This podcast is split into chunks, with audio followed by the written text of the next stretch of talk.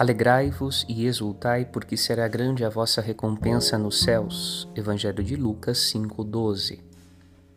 O dia de finados nos coloca todos os anos diante do mistério da morte e da fé na ressurreição dos mortos. A fé da Igreja e a Escritura recordam exemplos bíblicos marcantes. O pai de Tobias, que ao saber por seu filho que um homem jazia morto na praça depois de ter sofrido um roubo, larga seu prato a comer sobre a mesa e vai resgatar o corpo do morto para depois sepultá-lo com dignidade.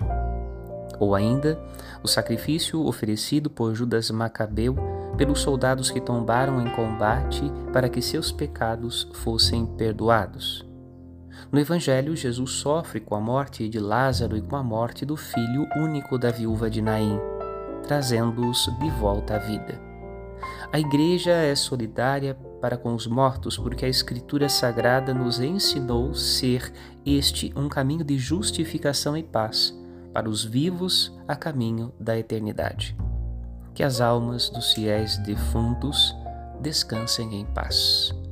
Amém. Padre Rodolfo.